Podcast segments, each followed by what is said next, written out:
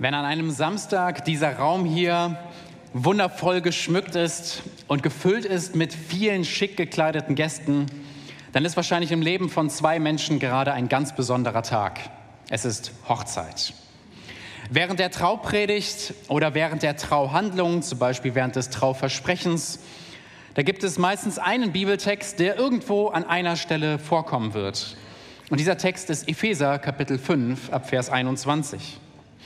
Dieser Text, der spricht nämlich von der Beziehung zwischen Ehemann und Ehefrau und wie eine Ehe aussieht, wie Gott es sich vorgestellt hat. Es ist ein Bibeltext, der, glaube ich, meist bei Hochzeiten oder vielleicht auch bei einem Eheabend gepredigt wird, aber ehrlich gesagt eher selten an einem Sonntagmorgen im Gottesdienst. In meiner Epheser-Reihe bin ich jetzt aber eben bei diesem Text angekommen, bei Epheser Kapitel 5, die Verse 21 bis 33. Und das Schöne an Predigtreihen durch Bücher der Bibel ist halt eben, dass man solche Texte nicht einfach überspringt. Deshalb machen wir das hier gerne. Wir wollen jedem Text in Gottes Wort Raum geben, hier gepredigt zu werden. Weil wir eben glauben, dass gemäß 2 Timotheus 3:16 jeder Text von Gottes Wort für jeden von uns, für die ganze Gemeinde nützlich ist. Vielleicht sagst du jetzt, Moment mal, ich bin noch gar nicht verheiratet. Ich bin Single oder ich bin geschieden oder ich bin verwitwet. Und ich sehe jetzt auch nicht unbedingt, dass ich jetzt in nächster Zeit heiraten werde. Ist dieser Text wirklich auch nützlich für mich?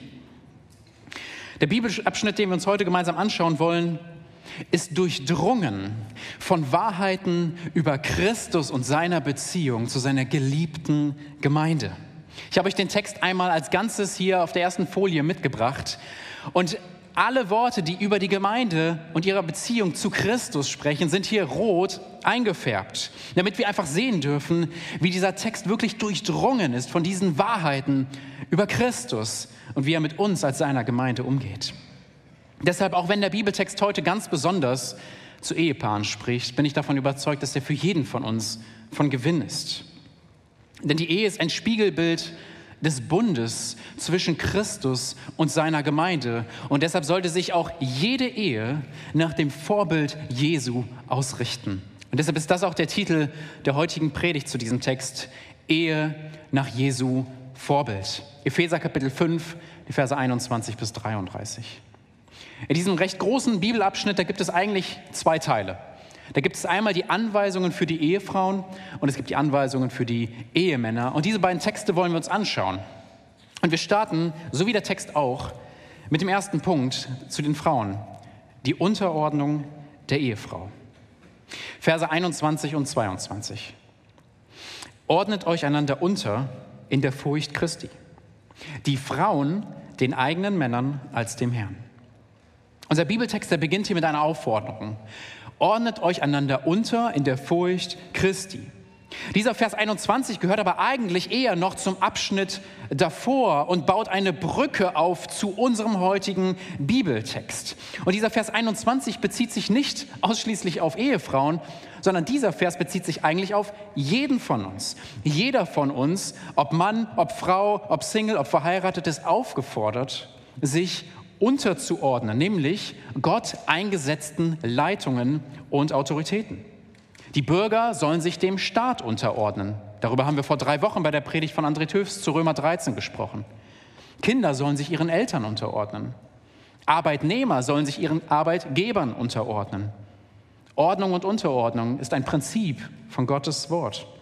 Und in diesem Sinne gibt es je, für jeden von uns irgendwo Bereiche, wo wir uns gewissen Gott eingesetzten Ordnungen unterordnen sollen.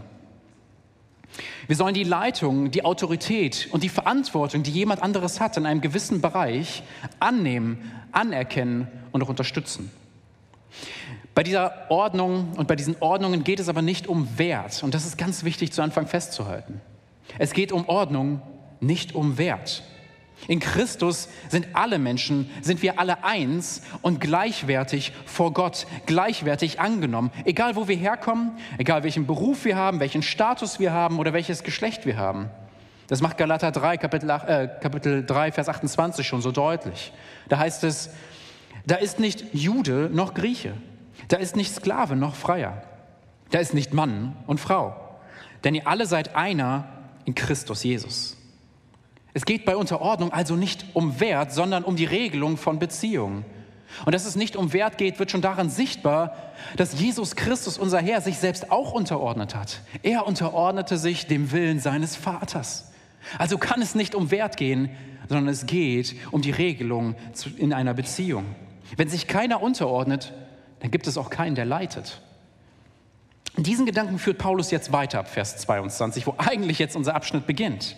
Und er spricht nun direkt die Ehefrauen an, dass sie sich ihren Ehemännern unterordnen sollen.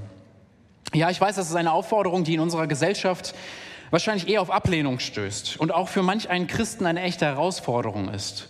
Vielleicht auch, weil du schlechte Erfahrungen mit diesem Thema gemacht hast. Aber die Art und Weise, wie wir Beziehungen führen, sollte nicht ein Spiegel unserer Gesellschaft sein, sondern sollte davon geprägt sein, was Jesus Christus uns vorlebt. Und deshalb möchte ich dich einladen, heute, auch wenn du sagst, du hast gewisse Vorbehalte bei diesem Thema, offen zuzuhören und zu sehen, was Gottes Wort darüber sagt, was Unterordnung ist und was Unterordnung eben nicht ist. Das Erste, was wir feststellen können, ist, dass sich Unterordnung allein auf den eigenen Ehemann bezieht. Frauen sind nicht grundsätzlich allen Männern untergeordnet oder allen Männern der Gemeinde. Das steht hier nicht. Diese Aufforderung bezieht sich ausschließlich auf Ehefrauen in ihrer Beziehung zu ihrem Ehemann. In dieser Zweierbeziehung sind die Frauen aufgefordert, anzuerkennen, dass Gott ihren Männern eine Verantwortung für die Ehe gegeben hat. Ein wichtiger weiterer Aspekt ist, dass sich diese Aufforderung an die Ehefrauen richtet. Hier steht nicht, liebe Ehemänner, fordert von euren Frauen ein, dass sie sich unterordnen. Steht hier an keiner Stelle. Hätte Paulus machen können, weil er kommt ja gleich noch auf die Männer zu sprechen und da hätte er doch genau diesen Gegenpart jetzt nennen können. Macht er aber nicht. Er fordert uns Männer nicht auf, unsere Stellung zu verteidigen. Er fordert uns auf, uns hinzugeben und zu dienen und zu lieben. Diese Aufforderung, die gilt für die Frauen. Es geht also nicht um eine erzwungene Unterordnung von oben herab, sondern eine freiwillige Herzenshaltung der Ehefrau gegenüber ihrem Ehemann. Eine Entscheidung und Haltung, die Leiterschaft und Verantwortung des Ehemannes anzuerkennen und sich bereitwillig unterzuordnen. Warum eigentlich? Warum soll sich die Frau eigentlich dem Mann unterordnen? Das sehen wir in dem Vers 23. Da heißt es, denn der Mann ist das Haupt der Frau, wie auch der Christus das Haupt der Gemeinde ist. Er als der Retter des Leibes. Hier kommt jetzt die Begründung, warum sich eine Frau eigentlich einem Mann unterordnen soll. Weil Gott den Mann als Haupt oder man könnte sagen Kopf der Ehe eingesetzt hat. Das bedeutet, dass der Mann die Verantwortung und die Leiterschaft für die Ehe innehat. Er soll vorangehen. Diese Rolle und Autorität hat Gott den Ehemännern übertragen. Wir als Ehemänner können sie uns nicht einfach nehmen. Sie kann nur übertragen werden. Und in gleicher Weise hat Gott der Vater Christus die Gemeinde unterstellt, sodass sie sich ihm unterordnet. Das sehen wir in Epheser 1, Vers 22. Was für eine Art Haupt und Leiter war eigentlich Christus? Und hier heißt es im Vers, er ist der Retter des Leibes, also der Gemeinde. Ja, Christus hat Autorität. Ja, Christus ist der Leiter. Er ist derjenige, der die Leiterschaft innehat. Aber wie nutzt er sie? Um seine geliebte Gemeinde zu retten, um sich für sie aufzuopfern und ihr zu dienen. Geistliche Leiterschaft ist immer eine dienende und eine selbstlose Leiterschaft. Und wir als Gemeinde, würde ich sagen, unterordnen uns bereitwillig unserem Herrn Jesus Christus. Wir folgen seiner Leiterschaft, wir folgen seiner Führung bereitwillig. Wir erkennen an, dass er über uns steht und Verantwortung für uns hat als Gemeinde. Und das macht uns als Christen, als Gemeinde ja eben aus. Wer das nicht tut, ist kein Christ. Wir unterordnen uns Christus. Und diese Rollenverteilung zwischen Christus und der Gemeinde nimmt jetzt Paulus und sagt, das ist unser Vorbild in der Rollenverteilung innerhalb der Ehe. Ich finde, Alexander Strauch hat es sehr gut ausgedrückt und zusammengefasst. Das Verhältnis von Mann und Frau ist nicht das eines Chefs zu seinen Untergebenen. Auch nicht das eines Kommandanten zu seinen Soldaten oder das eines Lehrers zu seinem Schüler. Es ist eine Liebesbeziehung, die innigste aller menschlichen Beziehungen. Es ist ein Ehebund, in dem zwei Erwachsene zu einer Einheit zusammenfinden.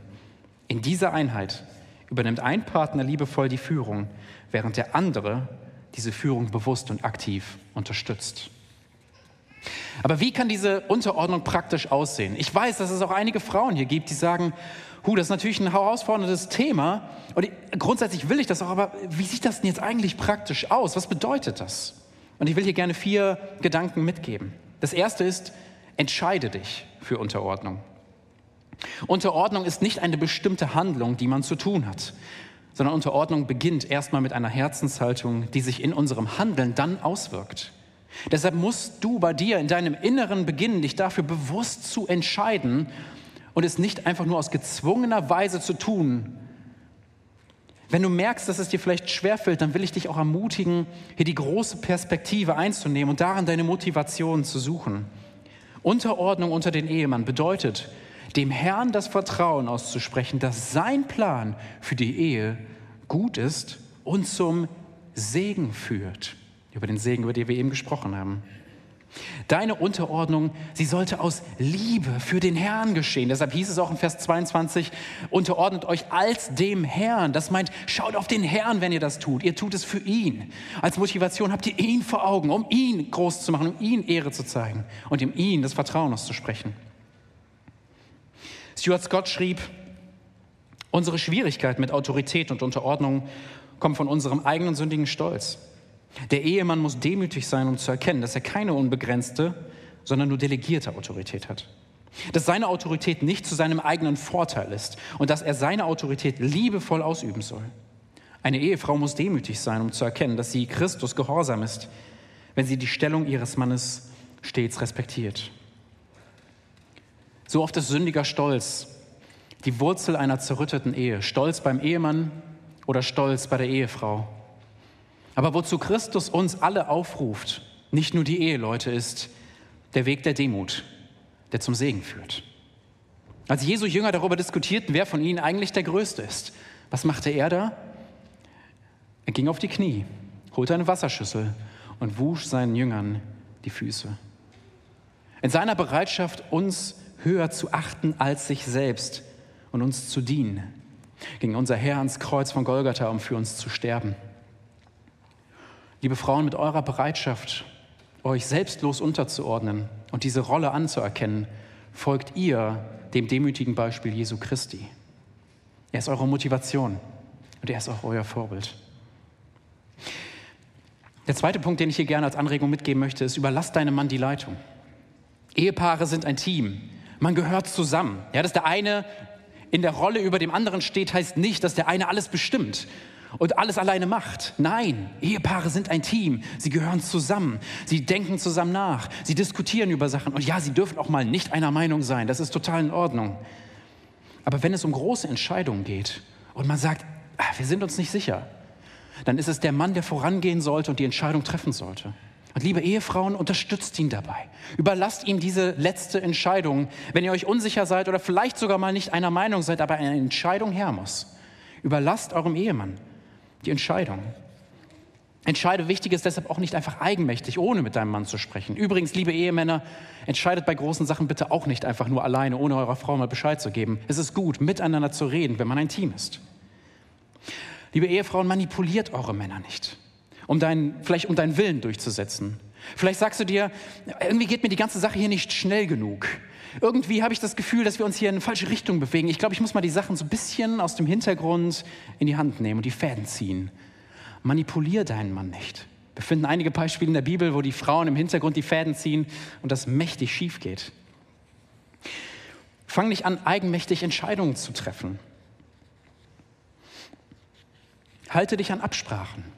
Wenn ihr etwas miteinander abgesprochen habt, wie ihr vielleicht mit finanziellen Dingen umgehen wollt, dann halte dich an diese Absprachen. Lass deinen Mann die Zielrichtung für die Ehe vorgeben. Sprech darüber, aber dein Mann sollte derjenige sein, der sagt, in welche Richtung ihr euch gemeinsam jetzt bewegt.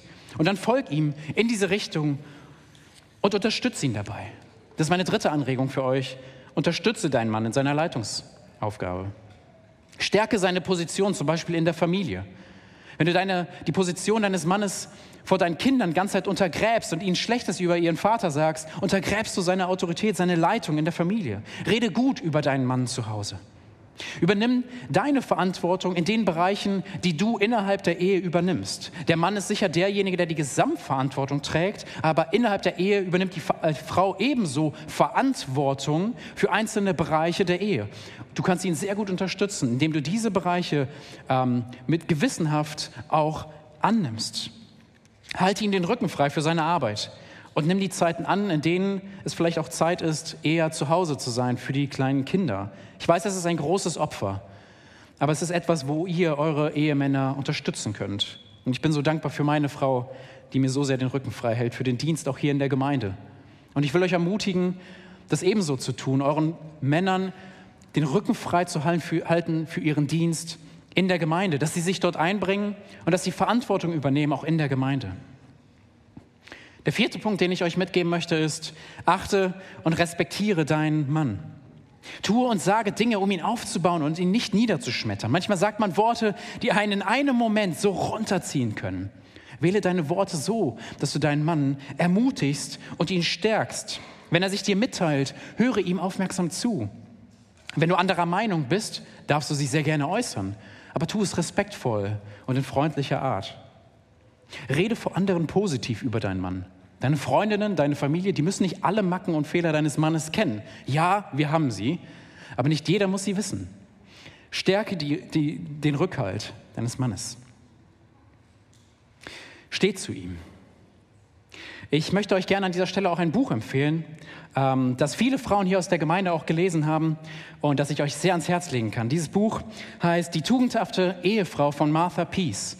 Ein sehr gutes Buch, das diese Gedanken auch noch ein bisschen weiter vertieft und euch auch gerne praktische Gedanken mitgeben kann, äh, wie ihr das Thema auch in eurer Ehe ausleben könnt. Eine ganz herzliche Empfehlung an dieser Stelle. Aber wie weit muss diese Unterordnung eigentlich gehen? Gibt es dafür nicht Grenzen? Gibt es nicht irgendwo den Punkt, wo man sagen muss, Moment mal, Daniel, diese Autorität und Leitung, die muss doch irgendwo einen Punkt haben, wo es, wo es nicht mehr heißt, jetzt folge ich. Das ist der nächste Punkt. In Vers 24. Wie aber die Gemeinde sich dem Christus unterordnet, so auch die Frauen den Männern in allem. Paulus fasst die Aufforderung zur Unterordnung hier jetzt nochmal zusammen. Aber zum Schluss kommt noch eine Ergänzung dazu, die vielleicht den einen oder anderen aufhorchen lässt. Moment mal. Er sagt hier, in allem soll sich die Frau unterordnen. Wirklich in allem? Da schreit manch einer vielleicht jetzt direkt innerlich auf und sagt, ey, das geht jetzt zu weit. Das ist irgendwo der Punkt, das kann doch echt nicht sein. Aber es ist tatsächlich genauso gemeint. Der Mann hat in allen Bereichen der Ehe Verantwortung. Er hat die Gesamtverantwortung für die Ehe, sonst wäre er nur ein bisschen Haupt in manchen Bereichen, in anderen Bereichen wäre es die Ehefrau. Nein, der Mann hat die Gesamtverantwortung für die Ehe und das meint es hier auch. Aber diese Autorität, hat Grenzen. Denn für Frauen ist die höchste Autorität ihres Lebens und natürlich auch für jeden anderen auch immer noch Gott.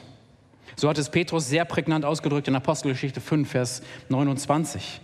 Man muss Gott mehr gehorchen als den Menschen. Im Zweifel gehört dein Gehorsam immer Gott. Verlangt dein Ehemann von dir etwas, was gegen Gottes Gebote ist und Anweisungen, dann musst du und darfst du ihm nicht folgen. Wenn er dir zum Beispiel sagt, du darfst nicht mehr in den Gottesdienst kommen, dann darfst du ihm nicht gehorchen. Lebt er als Christ in Sünde, darfst du es nicht gutheißen. Begeht er eine Straftat, musst du ihn nicht decken. Wirst du von ihm missbraucht oder erlebst Gewalt von ihm, dann bitte bring es ans Licht. Bring es ans Licht. Und wir als Gemeinde wollen da gerne auch dich unterstützen und stehen zu dir. Die Autorität des Mannes hat klare Grenzen weil seine Autorität ist nur delegiert und sie kommt von Gott, dem alle Autorität gehört. In diesen Versen schwingt aber noch was ganz Wichtiges mit, was wir nicht außer Acht lassen dürfen. Diese Unterordnung gilt auch dann, wenn dein Mann vielleicht nicht der allerliebevollste ist oder er vielleicht nicht die Fähigkeiten mitbringt, die du dir wünschst. Sie gilt in gewisser Weise unabhängig von deinem Mann. Sie gilt auch dann, wenn dein Mann kein Christ ist das wird in 1. Petrus Kapitel 3 sehr deutlich, wo es heißt, dass eine Frau, die zwar mit jemandem zusammenlebt, der nicht im Glauben ist, dass sie ihn sogar gewinnen kann mit ihrer respektvollen Art. Unterordnung gilt auch dann, wenn dein Mann dich nicht so liebt, wie Christus es eigentlich von ihm verlangt. Vielleicht sagst du dir manchmal, wenn er mich nur mehr lieben würde. Hey, wenn er doch einfach mal mehr vorangehen würde. dann würde es mir auch viel leichter fallen, mich unterzuordnen und ihm zu folgen. Ich glaube es euch. Viele bekannte Märchen, die beginnen ja mit den Worten, es war einmal. Dornröschen, Aschenputtel, Schneewittchen, sie alle kommen aus recht einfachen Verhältnissen. Aber dann taucht der Traumprinz auf und natürlich will er sie heiraten. Und dann kommt es zum Happy End. Sie heiraten und alles ist super. Und dann kommt der Satz am Ende, sie lebten glücklich und zufrieden bis ans Ende ihrer Tage. Soweit im Märchen. Aber die Realität sieht manchmal anders aus. Ich weiß, dass Ehepaare hier im Raum sind, die gerade durch eine echte Ehekrise gehen. Ich weiß, dass es Ehepaare hier gibt, die kaum noch miteinander reden, wo Untreue im Spiel ist und denen sogar eine Trennung im Raum steht. Ich weiß, dass es hier Frauen gibt, die in ihrer Ehe so viel Leid ertragen, weil ihre Männer keine Verantwortung übernehmen, passiv sind und nicht vorangehen, kaum noch Liebe zeigen. Frauen, die wenig Liebe und Annahme in ihrer Ehe erfahren. Da ist es nicht leicht, diese Worte auszusprechen, unterordnet euch. Aber weißt du was, ich will dich ermutigen, dennoch dieser Aufforderung nachzukommen, aus Liebe zu deinem Herrn und weil du seine Autorität akzeptierst. Und ich glaube, dass wenn du deine gottgegebene Rolle annimmst, du unserem Herrn unglaublich Ehre machst. Natürlich im Rahmen der Grenzen der Autorität, die wir eben auch noch besprochen hatten. Aber gleichzeitig will ich dich auffordern, deinen Wert, deine Annahme und deine Liebe nicht von deinem Mann abhängig zu machen, sondern allein von Christus. Du bist von Gott mit dem ganzen geistlichen Segen des Himmels beschenkt worden. Epheser 1, Vers 3. Gelobt sei Gott, der Vater unseres Herrn Jesus Christus, der uns durch ihn mit dem ganzen geistlichen Segen aus der Himmelswelt beschenkt hat. Du bist ein geliebtes Kind Gottes. Du bist überschüttet mit der Gnade Gottes, heißt es da weiter im Kapitel 1. Das, was uns erfüllt, ist nicht unser Ehepartner, sondern Christus. Das gilt für jeden von uns. Das, was dich erfüllt, ist auch nicht dein zukünftiger Ehepartner, von dem du vielleicht träumst. Das, was dich erfüllt, sind nicht deine Freunde, deine Kinder oder Kinder, die du dir wünschst oder irgendein Mensch sonst. Und auch nicht irgendwas Materielles, was du dir kaufen kannst. Die Fülle in deinem Leben wirst du nur in einer Sache finden und das ist Christus, der die Fülle selbst ist. Schaut mal, Epheser 1, Vers 23. Die Gemeinde stellt seinen Körper dar und seine Fülle. Es ist die Fülle von dem, der das All und alles erfüllt. Wahre Erfüllung finden wir nur in dem, der die Fülle selbst ist. Verlass dich auf die Autorität des ganzen Universums. Verlass dich mit deinem ganzen Herzen, mit deinem ganzen Verstand, auch wenn du in größter Not bist, auf ihn. Und er wird es wohl machen. Und wie wir schon gehört haben, er ist es, der genau weiß, was du brauchst und dich segnen wird. Ganz ehrlich, ich finde es gar nicht so leicht, hier vorne zu stehen und euch Ehefrauen zu sagen, dass ihr euch unterordnen sollt. Aber wisst ihr, was es mir sehr viel leichter macht? Dass ich genau weiß, was jetzt für die Männer kommt. Und das hat es in sich. Wir kommen zum zweiten Punkt, die Liebe des Ehemannes. Ab Vers 25, liebe Ehemänner, haltet euch fest. Ihr Männer, liebt eure Frauen, wie auch der Christus, der die Gemeinde geliebt und sich selbst für sie hingegeben hat. Paulus wendet sich jetzt an die Ehemänner. Seine Aufforderung an uns Ehemänner hat es sowas von in sich. Er sagt, liebt eure Ehefrauen. Der biblische Begriff von Liebe, der bezeichnet eine, eine starke Willensentscheidung, die natürlich auch von Gefühlen begleitet ist, aber die sich vor allem immer in meinen Handlungen gegenüber dem Objekt der Liebe ausdrückt.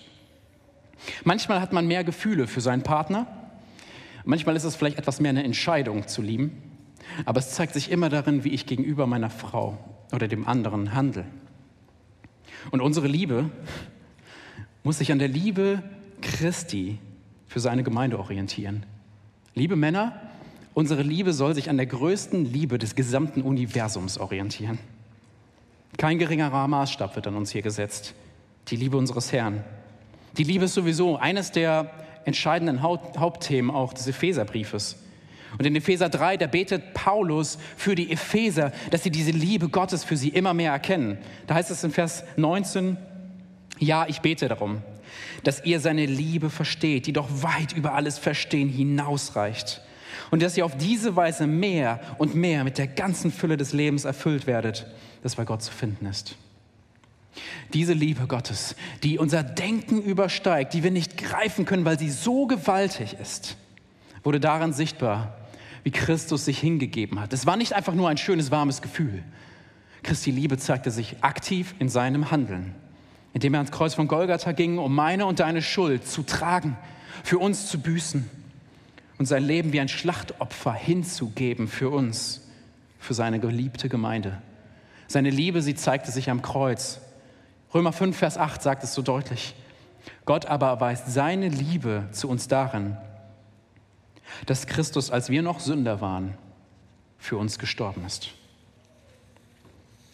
Die Christusähnliche Liebe des Ehemannes wird also darin sichtbar, dass er sich für seine Frau aufopfert.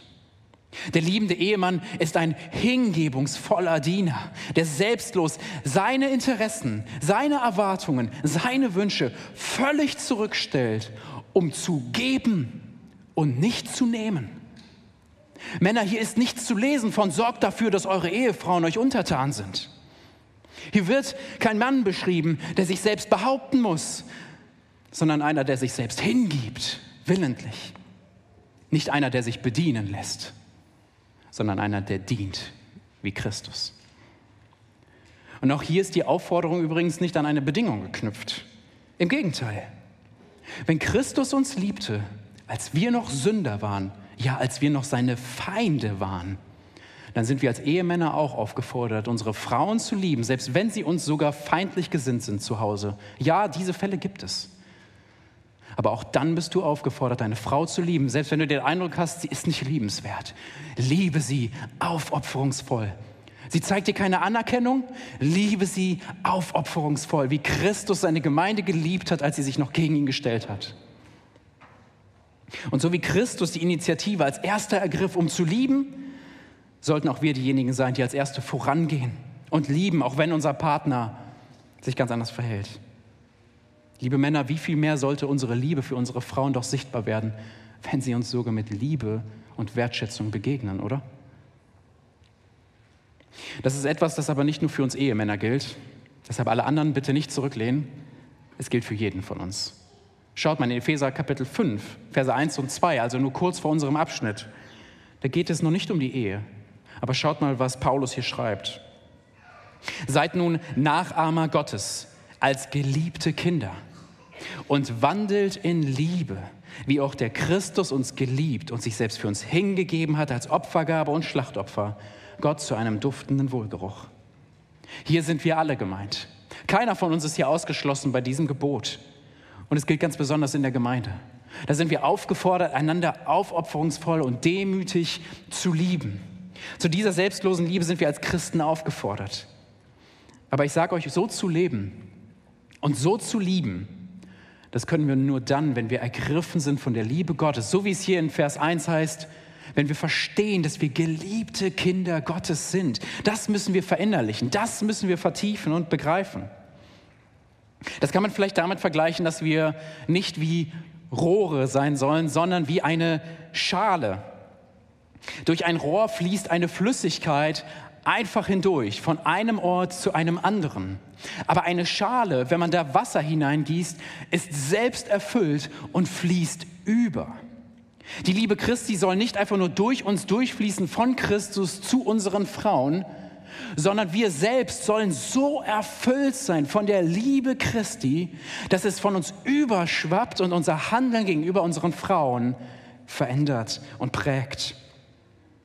Männer, wir sind dazu berufen, Christus in jeder Hinsicht nachzuahmen. Wir sind aufgefordert, Nachahmer Gottes zu sein, ihm zu folgen und ihm nachzuahmen. Aber wir werden nur dann diese Frucht der Liebe hervorbringen, wenn wir selbst verinnerlichen, dass wir geliebte Kinder Gottes sind, wenn wir diese Liebe Gottes verinnerlichen in uns, wenn wir nicht ergriffen sind von dieser Liebe, wird es schwer, so zu lieben. Und deshalb beginnt unsere Liebe für unsere Frauen immer damit, dass wir in Christus Ähnlichkeit wachsen wollen und dass wir uns auf Gott ausrichten. Dass wir beginnen, unsere, diese Liebe zu Gott immer mehr zu erkennen und die Liebe, die er für uns hat, ist der erste Schritt, um unsere Frauen auch zu lieben. Unsere Liebe soll aufopferungsvoll sein, sie soll selbstlos sein. Das kann bedeuten, dass wir bereit sein müssen, für unsere Frauen zu sterben. Das ruft direkt etwas in uns hervor, oder? Da kommt vielleicht der Räuber, der will meiner Frau etwas Böses tun. Ich stelle mich mutig dazwischen, bin bereit sogar zu sterben, wenn er mich jetzt irgendwie angreift. Aber sind wir auch bereit, in unserem Alltag für unsere Frauen zu sterben? Sind wir bereit, auch noch während wir leben, uns aufzuopfern und für sie zu sterben? Für mein eigenes sündiges Ich zu sterben und zu sagen, nein, ich gebe und ich erwarte nicht, dass meine Frau mir gibt. Ich diene selbstlos. Ich glaube, ein großes Problem von uns Männern ist, dass wir so unerträglich passiv werden. Auf der Arbeit, in der Gemeinde, beim Ausüben unserer Hobbys, da geben wir Vollgas, da sind wir voll dabei. Und dann fallen wir abends aufs Sofa und erwarten, dass unsere Frauen uns natürlich auch verstehen, weil wir hatten ja so einen harten Tag. Und dann fallen wir dahin und erwarten, dass unsere Frauen sich mit den Resten unserer Aufmerksamkeit noch irgendwie zufrieden geben. Und dann müssen sie diese Aufmerksamkeit auch noch teilen mit unserem Smartphone. Männer, wir sind aufgerufen, unsere Rolle wahrzunehmen. Und die bedeutet, selbstlos zu leiten, selbstlos voranzugehen, selbstlos zu geben. Es bedeutet, Verantwortung zu übernehmen für die Ehe. Es nicht zu akzeptieren, wenn es Probleme in der Ehe gibt. Der Erste zu sein, zu sagen, lass uns dieses Problem klären. Lass uns vorangehen. Und wisst ihr, was Leitung kostet? Immer. Überall. Jemand zu sein, der leitet auf der Arbeit, ist mit Opfer verbunden. Jemand zu sein, der in der Gemeinde leitet, ist mit Opfer verbunden. Jemand, der in der Eheleitung übernimmt, zu sein, ist mit Opfern verbunden. Aber sei bereit, dieses Opfer zu gehen. Dazu bist du berufen als Ehemann für deine Ehefrau. Und diese aufopfernde Liebe kann in so vielen Bereichen unseres Lebens zum Vorschein kommen. Vielleicht, wenn ich müde nach Hause komme, nach der Arbeit, dann mich eben nicht aufs Sofa zu schmeißen, sondern meiner Frau den Rücken frei zu halten, die vielleicht den ganzen Tag einen harten Tag hatte mit den Kindern. Und als erstes mich zu fragen, was kann ich für meine Frau tun, um ihr zu helfen und sie zu unterstützen? Sie auch zu fragen, wie geht es dir? Und ihr bereitwillig zuzuhören, mir Zeit zu nehmen. Selbst dann, wenn ich eigentlich gerade schon was anderes vorhatte, zu sagen, okay, ich muss die Pläne jetzt kappen, meiner Frau geht es nicht gut. Ich werde diesen Abend nicht mit meinen Kumpels verbringen. Deine Frau geht immer vor. Opfere im Zweifel alles für deine Frau. Zeig ihr durch deine Worte und deine Aufmerksamkeit Liebe. Das kostet manchmal auch Opfer, weil man sich Gedanken machen muss. Wie kann ich meiner Frau noch Liebe zeigen, außer indem ich sage, ich liebe dich? Welche Möglichkeiten gibt es noch? Es bedeutet vielleicht freie Tage und Abende nicht rücksichtslos für eigene Interessen zu gebrauchen, sondern die Wünsche und Nöte deiner Frau im Blick zu haben. Es bedeutet vielleicht sogar deine Karrierepläne zurückzustellen, weil du merkst, das würde eure Ehe gefährden. Es bedeutet, sie niemals schlecht zu reden. Niemals. Sie immer zu verteidigen vor jeden außerhalb. Die Beziehung zu deiner Frau steht über allen menschlichen Beziehungen. Aber auch hier gilt einfach dieses Grundprinzip der Selbstlosigkeit. Die Ehefrau, hatten wir schon besprochen, ist aufgerufen, sich selbstlos dem Mann zu unterordnen. Und der Ehemann ist aufgefordert, sich selbstlos in diese Leitungsaufgabe zu begeben und zu dienen. Beide sind aufgefordert, selbstlos zu sein und sich selbst zurückzunehmen. Beide sind aufgefordert, den anderen höher zu achten als sich selbst innerhalb der Ehe und innerhalb der Rolle, die Gott ihnen zugewiesen hat. Aber diese Liebe, die hat ein ganz bestimmtes Ziel. Und ich muss sagen, das hat mich sehr getroffen, als ich das bei der Vorbereitung feststellen musste, dass ich das so ein bisschen außer Augen verloren habe. Und das ist der nächste Punkt, die Liebe ist heiligend. Verse 26 und 27. Um sie zu heiligen, sie reinigen durch das Wasserbad im Wort, damit er die Gemeinde sich selbst verherrlicht darstellte, die nicht Flecken oder Runzel oder etwas dergleichen hat, sondern dass sie heilig und tadellos ist. Was Paulus hier beschreibt, ist das Ziel der hingebenden Liebe. Und auch hier ist Christus und sein Bestreben für seine Gemeinde unser Vorbild als Ehemann. Jesu Liebe hatte das Ziel, seine Gemeinde heilig und tadellos vor dem Vater darzustellen. Und zu diesem Zweck hat er seine Gemeinde bis in den Tod geliebt, um mit seinem vergossenen Blut sie zu reinigen. Das Bild, das hier verwendet wird, ist das einer Waschung. In damaliger Zeit, da hat eine Braut sich vor der Hochzeit einer ganz besonderen Waschung unterzogen, um sich auf ihre Begegnung mit dem Bräutigam vorzubereiten. Und das erinnert irgendwie auch an Hesekiel 16, wo Gott Jerusalem mit einer ungeliebten, einer ungewaschenen, einer unerwünschten Frau vergleicht, mit der er Mitleid hat. Er macht dann mit ihr einen Bund. Er badet sie mit Wasser. Er wusch das Blut ab. Er salbte sie mit Öl. Er kleidete sie mit feinsten Stoffen und mit schönem Schmuck, sodass sie überaus schön wurde. Schaut mal, Hesekiel 16, 8 und 9, zwei Verse mal herausgenommen. Ich schwor dir auch und machte einen Bund mit dir, spricht Gott der Herr. Und du wurdest mein. Da bade ich, badete ich dich mit Wasser und wusch dein Blut von dir ab und salbte dich mit Öl. So hat auch Christus auch uns, die wir verloren waren, unerwünscht am Boden liegend, genommen und mit uns einen Bund geschlossen als Gemeinde, hat uns reingewaschen durch sein Blut, damit wir herrlich dargestellt sein können vor ihm und wunderschön aussehen als Gemeinde, als seine Braut.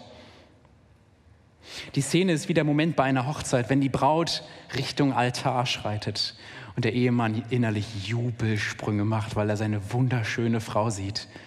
Und die Gäste im Raum, vor allem die Frauen, dann sagen, boah, die Braut sieht wirklich schön aus heute. Aber im Fall der Gemeinde ist es das Werk Christi, das die Braut so wunderschön aussehen lässt. Wegen dem, was er getan hat, werden wir als Gemeinde Gottes heilig und rein und tadellos vor ihm stehen. Nicht wegen dem, wie toll wir sind, sondern wegen dem wunderbaren, reinigen Werk Christi.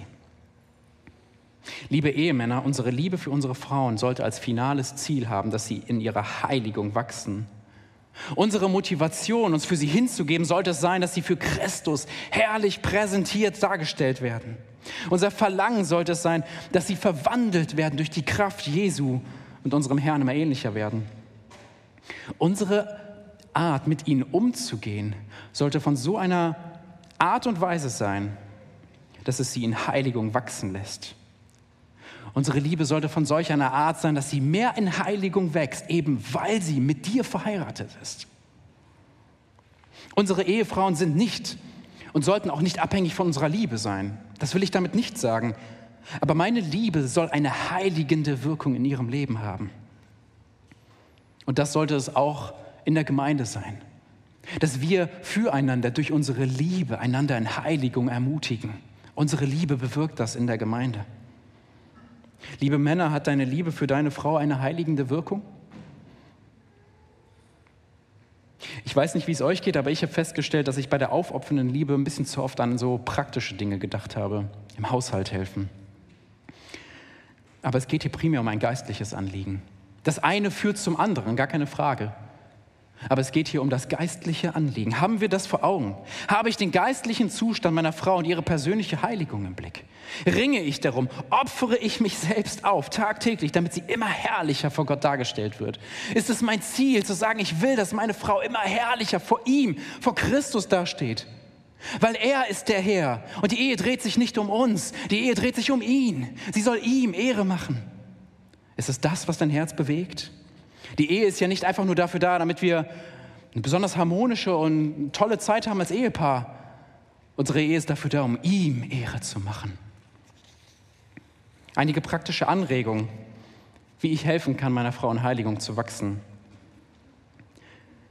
Ihr Zeiten einzuräumen, in denen sie sich Zeit für den Herrn nehmen kann.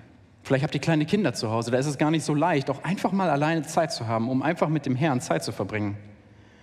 Räum deiner Frau diese Zeiten ein. Halt ihr den Rücken frei, dass sie mal Zeit hat, einfach nur mit dem Herrn zu sein. Hab ihren geistlichen Zustand im Blick. Achte darauf. Ringe darum, ihr zu helfen, wenn sie vielleicht durch geistliche Tiefs geht. Leite sie im geistlichen Austausch an. Initiiere das im Alltag. Das passiert ja nicht nur hier am Sonntagmorgen Gottesdienst. Nein, initiiere es, dass ihr immer wieder euch geistlich austauscht. Was bewegt euch gerade in der persönlichen Bibellese? Was habt ihr gelernt bei der Predigt? Tauscht euch aus. Seid wie eine kleine Zweier-Kleingruppe, in der man sich immer wieder geistlich austauscht und Gebetsanliegen hat, für die man füreinander betet, aber auch miteinander betet. Warte nicht darauf, dass deine Frau vorschlägt, sollen wir mal zusammen beten? Sei du es, der es initiiert, dass ihr gemeinsam ein Gebetsleben habt. Leite sie geistlich an und helfe ihr dabei, ihre geistlichen Gaben zu entdecken und auch zu fördern. Deine Aufgabe ist es nicht, sie klein zu halten. Deine Aufgabe ist es, sie zu fördern, damit sie umso herrlicher dargestellt ist vor Christus. Aber es gibt noch etwas, was ich euch nicht vorenthalten möchte, was Paulus hier in diesem Abschnitt sagt und was ganz wichtig für uns ist. Das ist der letzte Punkt Und die letzten Verse sind einige Verse am Stück, ab Vers 28. So sind auch die Männer schuldig, ihre Frauen zu lieben wie ihre eigenen Leiber. Wer seine Frau liebt, liebt sich selbst. Denn niemand hat jeweils sein eigenes Fleisch gehasst, sondern ernährt und pflegt es, wie auch der Christus die Gemeinde. Denn wir sind Glieder seines Leibes. Deswegen wird ein Mensch Vater und Mutter verlassen und seine Frau anhängen, und die zwei werden ein Fleisch sein. Dieses Geheimnis ist groß. Ich aber deute es auf Christus und auf die Gemeinde. Der letzte Teil dieser Anweisungen, der umfasst zwar mehrere Verse, vermittelt aber eigentlich einen gemeinsamen Gedanken, nämlich, dass es total logisch und natürlich ist, dass ich meine Ehefrau so auf diese Weise liebe. Denn wir sind eine Einheit. Wir sind eins. Wenn Paulus sagt, dass wir unsere Frauen lieben sollen wie unsere eigenen Leiber, dann werden wir aufgerufen, unsere Frauen zu lieben wie uns selbst, wie, wie einen Teil von uns, weil sie Teil unserer Identität sind. Dieses Bild will nicht vermitteln, dass man sich erstmal selbst lieben muss, damit man jemand anderen lieben kann, sondern es will sagen, äh, dass, wir, dass es unserem Wesen übereinstimmt, unsere Frauen zu lieben. Es ist logisch, dass wir sie lieben, weil sie sind ja ich. Wir sind eins. Und um diesen Gedanken zu stärken, zitiert Paulus hier einen Vers aus Genesis 2. Und er will hier vor allem den dritten Aspekt besonders betonen, nämlich, und die zwei werden ein Fleisch sein. Seht ihr hier in Vers 31. Die zwei werden ein Fleisch sein. Als Ehepaar sind wir mit der Eheschließung ein Fleisch geworden. In diesem Ein-Fleisch-Gedanke kommt zum Ausdruck, dass wir als Ehepaar ein untrennbares Team sind. Das meint nicht, dass wir zwei Individuen waren, die auf einmal nur noch eins sind. Ja, wir sind nicht wie zwei Metalle, die man in einen heißen Ofen schmeißt, die verschmelzen und sind dann eigentlich noch eine gemeinsame Masse. Nein, wir sind schon ein Individuum jeweils, aber wir sind mehr wie zwei Objekte, die so fest zusammengeklebt werden, dass man sie nicht mehr voneinander lösen kann, selbst wenn man es versucht. Und wenn man es hinkriegen würde, dann nur mit großem Schmerz und großem Schaden. Wir sind zwei untrennbar vereinte Menschen, die dadurch eine Einheit sind. Wir sind eine Einheit und nicht zwei Menschen, die völlig unabhängig voneinander sind. Meine Frau ist nicht die andere Person, die halt auch in meinem Haushalt lebt und mit der ich halt auch verheiratet bin. Wir sind eins. Und diese Sichtweise verändert doch die ganze Dynamik in der Ehe. Welche Auswirkungen das hat, wird uns wieder am Beispiel Christi und in seiner Beziehung zur Gemeinde gezeigt. Denn Paulus verwendet hier diesen Vers aus Genesis 2 und wendet ihn an auf, auf die Gemeinde und Christus, was besonders ist. Und das zeigt doch hier auch wieder, dass dieser Einfleischgedanke in der Ehe im Grunde nur ein Spiegelbild ist des Bundes zwischen Christus und seiner Gemeinde. Christus und die Gemeinde sind so sehr eins und wir als Ehepaar spiegeln diese Beziehung wieder. Wenn wir so eng verbunden sind mit unseren Frauen, dann sollte es ganz natürlich sein, dass wir sie lieben, dass wir uns als Ehemänner um sie kümmern, dass wir sie pflegen, umsorgen, sie nähren, wie es hier auch im Text heißt. Ja, dass wir das Beste für sie suchen und darauf achten, wie es ihr geht. Ich denke, es ist ganz natürlich, dass wir unseren Körper pflegen und nähren. Ich gehe mal davon aus, dass die meisten von euch regelmäßig duschen oder baden. Wenn nicht, hat euer Sitznachbar das vielleicht auch schon gemerkt. Und ich gehe davon aus, dass die meisten von euch auch regelmäßig etwas essen und zu sich nehmen. Wir pflegen und nähren unseren Körper. Das ist ganz normal, das ist natürlich, das ist logisch. Darüber denken wir nicht nach. Das ist fast schon ein Automatismus. Und das ist der Gedanke hier auch. Es ist für uns doch eigentlich logisch und natürlich, wenn wir begreifen, dass meine Frau doch mit mir eins ist, ist es doch klar, dass es mein Herzensanliegen ist, dass es ihr gut geht, dass ich sie umsorge. Stuart Scott, der hat ein tolles Buch geschrieben, das ist im Grunde der Gegenpart zum Buch für die Frauen und das will ich den Männern sehr gerne ans Herz legen. Es heißt Der vorbildliche Ehemann. Sehr, sehr gutes Buch. Ähm, nicht zu theoretisch, viele praktische Gedanken. Und in seiner Anleit Einleitung zu diesem Buch schreibt er etwas ganz Ehrliches, was er für sich eingestehen musste. Er schreibt, mir wurde bewusst, dass obwohl ich glaubte, dass zwei eins sein würden, natürlich ich der eine war. Er hat sich eingestanden, dass er irgendwie gedacht hat, er wäre der Mittelpunkt dieser Ehe. Liebe Männer, unsere Ehe dreht sich nicht um uns. Kann es manchmal sein, dass unser Egoismus uns im Weg steht? Wir nur auf uns schauen und vergessen, dass wir mit unserer Frau eins sind. Männer, lasst uns mutig vorangehen. Lasst uns aufopferungsvoll hingeben für unsere Frauen, das Beste für sie suchen. Diesen Anspruch Gottes an uns, ich weiß, der ist eigentlich so hoch, diese Liebe Gottes wiederzuspiegeln, das schaffen wir nicht. Aber deshalb fand ich auch dieses Zitat von Stuart Scott, das er danach schrieb, auch sehr hilfreich. Er schrieb, denke daran, dass ein vorbildlicher Ehemann weiß, dass er nicht perfekt ist, sich aber stets Christus als ein Vorbild vor Augen hält. Wenn wir das so hören, diese Anweisung für die Ehefrauen und die Ehemänner, dann müssen wir feststellen, die Ehe ist so ganz anders als alles, was wir in dieser Welt finden. In einer christlichen Ehe geht es nicht darum, seine Position zu verteidigen, sowohl der Mann als auch die Frau. Wir leben in einer Welt, in der man seine Position verteidigen muss, in der man für sich einstehen muss, in der man die Ellenbogen mal ausfahren muss, um seine Position halten zu können. Wir leben in einer Welt, in der man ich-zentriert sein muss, eben weil keiner mich sieht, wo ich nicht angenommen werde, wo ich nicht geliebt werde, aber wo ich darum ringen muss, es zu bekommen. Aber ihr Lieben, in einer christlichen Ehe müssen wir unsere Position nicht verteidigen. Wir müssen nicht kämpfen um Liebe, wir müssen nicht kämpfen um Annahme, wir müssen nicht kämpfen um Respekt. Und wisst ihr warum? Weil es einen gab, der für uns um unsere Position gerungen hat. Er hat unsere Position gesichert. Er ist derjenige, der uns unendlich liebt, uns angenommen hat und uns füllt mit der ganzen Fülle der uns segnet mit dem ganzen Segen des Himmels. Und deshalb muss ich nicht um meine Position kämpfen. Lieber Ehemann, liebe Ehefrau, du musst dich um deine Position kämpfen. Überlass das dem Herrn. Er steht für dich ein. Und geh du hin und diene selbstlos dem anderen. Was für eine Ehe ist das? Eine Ehe, die gesegnet ist. Vielleicht bist du heute hier und sagst, okay, das ist irgendwie ein ganz anderes Bild von Ehe, das ich bisher gehört habe. Und das spricht mich auch irgendwie an und es bewegt mich, weil ich habe es ganz anders erlebt in meiner Ehe. Ich habe es ganz anders erlebt in dieser Welt, dass ich kämpfen muss für mich selbst, weil sonst mir keiner etwas gibt. Dann will ich dich einladen, es gibt den einen, der für dich schon alles erkämpft hat, der deine Position sichern kann. Aber von das, was er von dir verlangt ist, unterstelle dich ihm.